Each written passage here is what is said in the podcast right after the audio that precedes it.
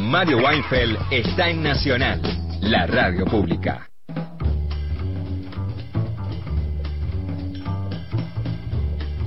Y ya está Victoria de Masi con su entrevista y el satélite que nos prometió. Te prometí un satélite, sí, un satélite muy, muy distinto a los satélites que en general conocemos o que nos imaginamos. Este es un satélite muy chiquitito, ah, digamos, tiene el tamaño de una latita de gaseosa y pesa muy poquito, apenas 200 gramos. Y para que nos cuenten de qué se trata, estamos en comunicación vía Zoom, esto es tecnología pura, con dos estudiantes de, del Instituto Industrial Pablo Tabelli, que está en la ciudad de Mar del Plata. Ellos son Máximo Robledo y Tatiana Morelli, a quienes saludamos. Hola chicos, ¿cómo andan? Victoria de Masi desde los estudios de Radio Nacional y gente de a pie. Nos va a contestar Maxi, que tiene los auriculares, ¿no? Sí. Hola, buenas, Victoria. Eh, Gracias. A todo el estudio de Radio Nacional. Un placer acá estar presente. Gracias, Eh, Maxi. nosotros estamos, gracias. estamos Bueno. participando en un concurso eh, donde se tiene que dar la creación de un pico satélite. Primero hay que desglosar la palabra, ¿no? Pico satélite, pico viene de italiano de piccolo, que hace referencia hacia pequeño. Y satélite, como ya sabemos, está dado para enviar información y transferirla en sí. Entonces, nosotros nos anotamos primeramente a este concurso organizado por la CONAI y el Ministerio de Tecnología y Educación, y con amplias expectativas, y bueno, logramos pasar la primera fase y ya estamos en la segunda, donde tenemos que dar la creación de este. Bien. Bueno, a ver, cuéntenos de qué se trata, para qué sirve, por ejemplo, este satélite que están a punto de empezar a construir, porque uno, digamos, en el imaginario popular está un dispositivo muy grande que se lanza al espacio y que sirve para que nosotros aquí en Tierra recibamos una determinada calidad o tipo de información. Pero cuéntenme ustedes para qué serviría este pequeño satélite que van a empezar a construir. Maxi, ¿le querés pasar el auricular a Tatiana para que sea ella la que la que responda esta pregunta? Claro, por supuesto. Buenísimo. Bueno, si recién nos enganchás, estamos hablando con Maxi Robledo y con Tatiana Morelli. Son estudiantes de sexto año del industrial Pablo Tabelli que ganaron un concurso porque presentaron un proyecto para hacer un satélite muy, muy pequeñito. Le preguntaba a Tatiana para qué sirve este dispositivo. Bueno, eh, la misión que tenía el concurso era plantear dos misiones, una primaria y secundaria. La primaria era común para todos los satélites y tenemos que medir la temperatura y la presión atmosférica en todo el trayecto de subida y de bajada del satélite. Y la secundaria era la cual teníamos que ser originales y nosotros lo que planteamos fue que nuestro satélite analizara dos cosas. En primer lugar, que analizara la contaminación lumínica que ocurre en la milla 201 marítima, la zona de económica exclusiva, ahí que se junta mucho sobre la pesca ilegal. Entonces, ¿cómo afecta toda esa cantidad de luces que hay de los barcos a la vida marítima? Y en segundo caso, también analizamos como un, planteamos un sistema en el cual se puede establecer cuándo algunos de esos barcos de la pesca ilegal ingresan o no en el territorio argentino, a través de ciertos sensores de localización y demás. Así que esas serían las misiones. Bien, mm, le contamos a nuestros oyentes que la milla 201 es esa zona límite, es hasta donde pueden acercarse los barcos pesqueros, eh, bueno, para para pescar, ¿no? O sea, más allá de esa zona no pueden acercarse. Esa zona, digo, respecto hacia la costa argentina. O sea, es una zona de exclusión y lo que ustedes están preparando es como un dispositivo de control. Empiezan como a controlar a estas industrias internacionales que quieren acercarse a nuestro país para pescar. Claro. Sí, en realidad un sistema este ya existe. Se llama un sistema AIS, el cual, según tengo entendido, según investigamos, es obligatorio para el uso de los barcos en eh, internacionales y comerciales. Entonces, supuestamente, los barcos que se eh, posicionan en la orilla de ese límite tendrían que tenerlo, pero bueno, en realidad supongo que no está. Entonces, nosotros nos basamos en ese sistema para realizar el monitoreo digamos, satelitales. Bien.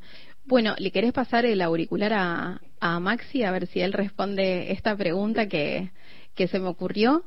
Eh, está buenísimo el proyecto, está buenísimo que surja de, de un proyecto estudiantil. Me, me, pregunto cuáles son los tiempos y con qué materiales eh, disponen para, para armarlo. Ahora vamos a compartir en nuestras redes sociales una fotografía para que nuestros oyentes sepan de qué se trata. Es una impresión en 3D, pero además de ser un pequeño satélite, tiene, imagino, un software adicional. Bueno, esto lo cuentan ustedes, digamos. ¿Cuáles son los tiempos y con qué recursos cuentan para terminar de darle forma a este satélite? En cuanto a los tiempos que tenemos que dar, se nos dan varias etapas. En la etapa que estamos actualmente, donde tenemos que dar un avance, sería de acá una semana y media, donde tenemos que dar un avance, donde toda la misión primaria que te contó Tatiana tiene que estar ya cumplida. Y en cuanto a los materiales de creación que nosotros tenemos, eh, en nuestra escuela contamos con distintas eh, impresoras 3D, materiales como el PLA para dar esta foto que subiste a las redes sociales. Y en cuanto al software, eh, estamos trabajando bajo librerías Arduino, que son eh, totalmente gratuitas también, gracias a con nuestro profesor de electrónica, que nos está ayudando plenamente en todo este, en este transcurso. Lo nombramos al profe, ¿no? Ah, Sapinay, un genio. Y nombremos también al resto de los compañeros. ¿Se animan a hacer como un recuento de nombres? Porque estamos con, con Máximo Robledo y con Tatiana Morelli, pero que son parte de un gran grupo de estudiantes de este Colegio Industrial de Mar del Plata que están dándole forma a este proyecto. ¿Quieren nombrarlos a sus compañeros?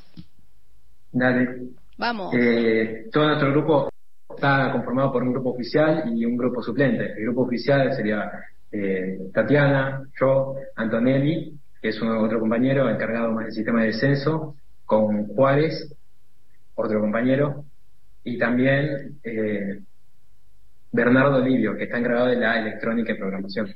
Después están todo el equipo suplente, que contamos apoyo de casi todos los alumnos de sexto. Y con, en cuanto a nuestros profesores, está nuestro profesor a cargo, el gran Marquitos Verón. También contamos con nuestro equipo directivo, que también nos apoya en cuanto a impresión 3D como Fernando Mayo, que siempre nos está ayudando, dando una mano en la impresión, con también Gustavo Favero, que es el, director de la institución. Bien. Eh, una pregunta al margen de este proyecto que presentaron y que ganaron, eh, tienen el apoyo del, Ministerio de Ciencia y Tecnología, eh, tiene que ver con el lugar donde ustedes viven, que es la ciudad de Mar del Plata que es, entre otras cosas, una ciudad que ha sido expuesta en los medios de comunicación últimamente porque posiblemente se realice allí una explotación eh, de petróleo. Quería saber cuál es el punto de vista de ustedes que son estudiantes y que están trabajando en este satélite que tiene como intención regular, ser veedor del impacto en el medio ambiente que tiene, en este caso la industria pesquera, pero que también podría tener la industria petrolera si eh, avanza en ese sentido. Tati, ¿querés responder vos? Estamos haciendo un pase de auricular, lo estamos compartiendo. Ahí está Tatiana.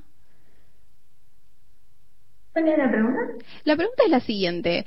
Ustedes están haciendo un dispositivo que busca ser veedor del impacto medioambiental que tiene la industria pesquera en la zona en la que viven. Pero Mar del Plata también es una ciudad que ha estado expuesta en los medios de comunicación porque posiblemente allí se realice una exploración de petróleo.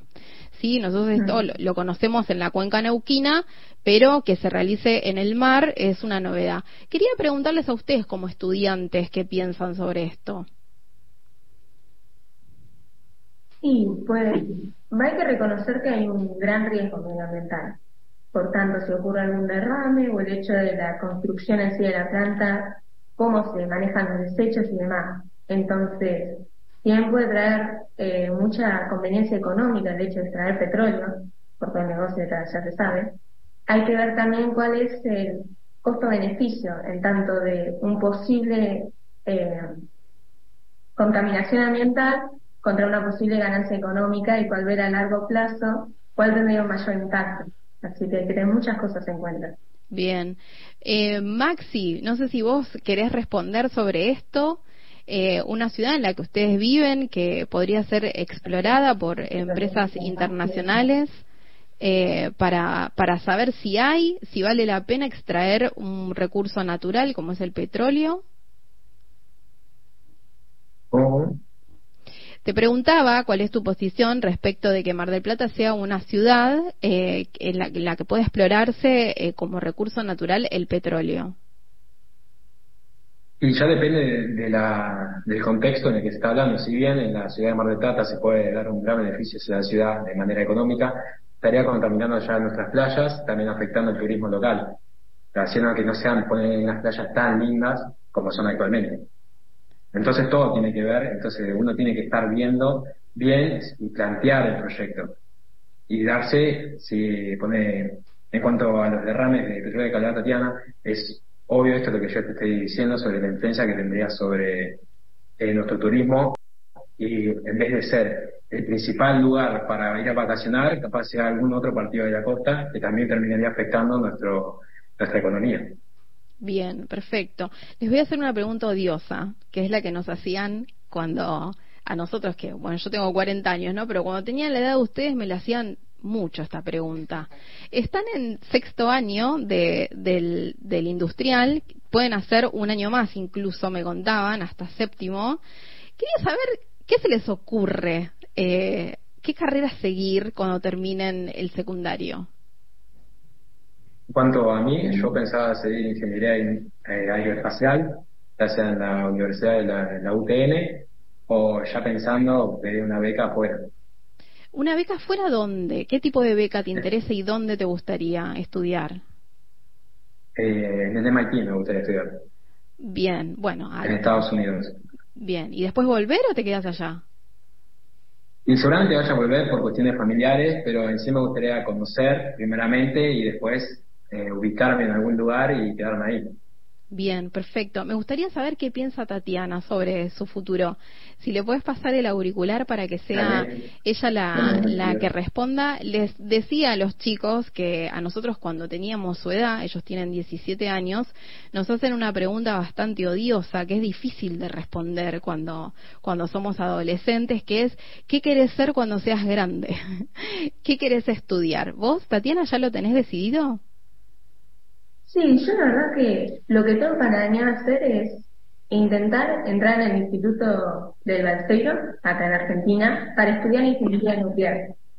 Y para hacer eso lo que se hace es conseguir la beca, primero tenés que tener tres años de un estudio de ingeniería. Entonces, me gustaría, me interesa más la ingeniería electrónica, eléctrica dios, así que supongo que estudiaré ingeniería eléctrica y si logro entrar, pues, seguiré con ingeniería nuclear. Y si no, seguiré con la eléctrica. Bueno, estuvimos hablando con Maxi Robledo y con Tatiana Morelli. Ellos son estudiantes del Instituto Tabeli de Mar del Plata. Hicieron un eh, dispositivo, un satélite muy chiquitito. Están terminando de trabajarlo. Les agradecemos muchísimo, chicos, por esta entrevista con gente de a pie y les deseamos lo mejor desde Radio Nacional. Muchísimas gracias por la oportunidad de hablar y les agradecemos un montón todos. Chao, gracias. Chao, gracias.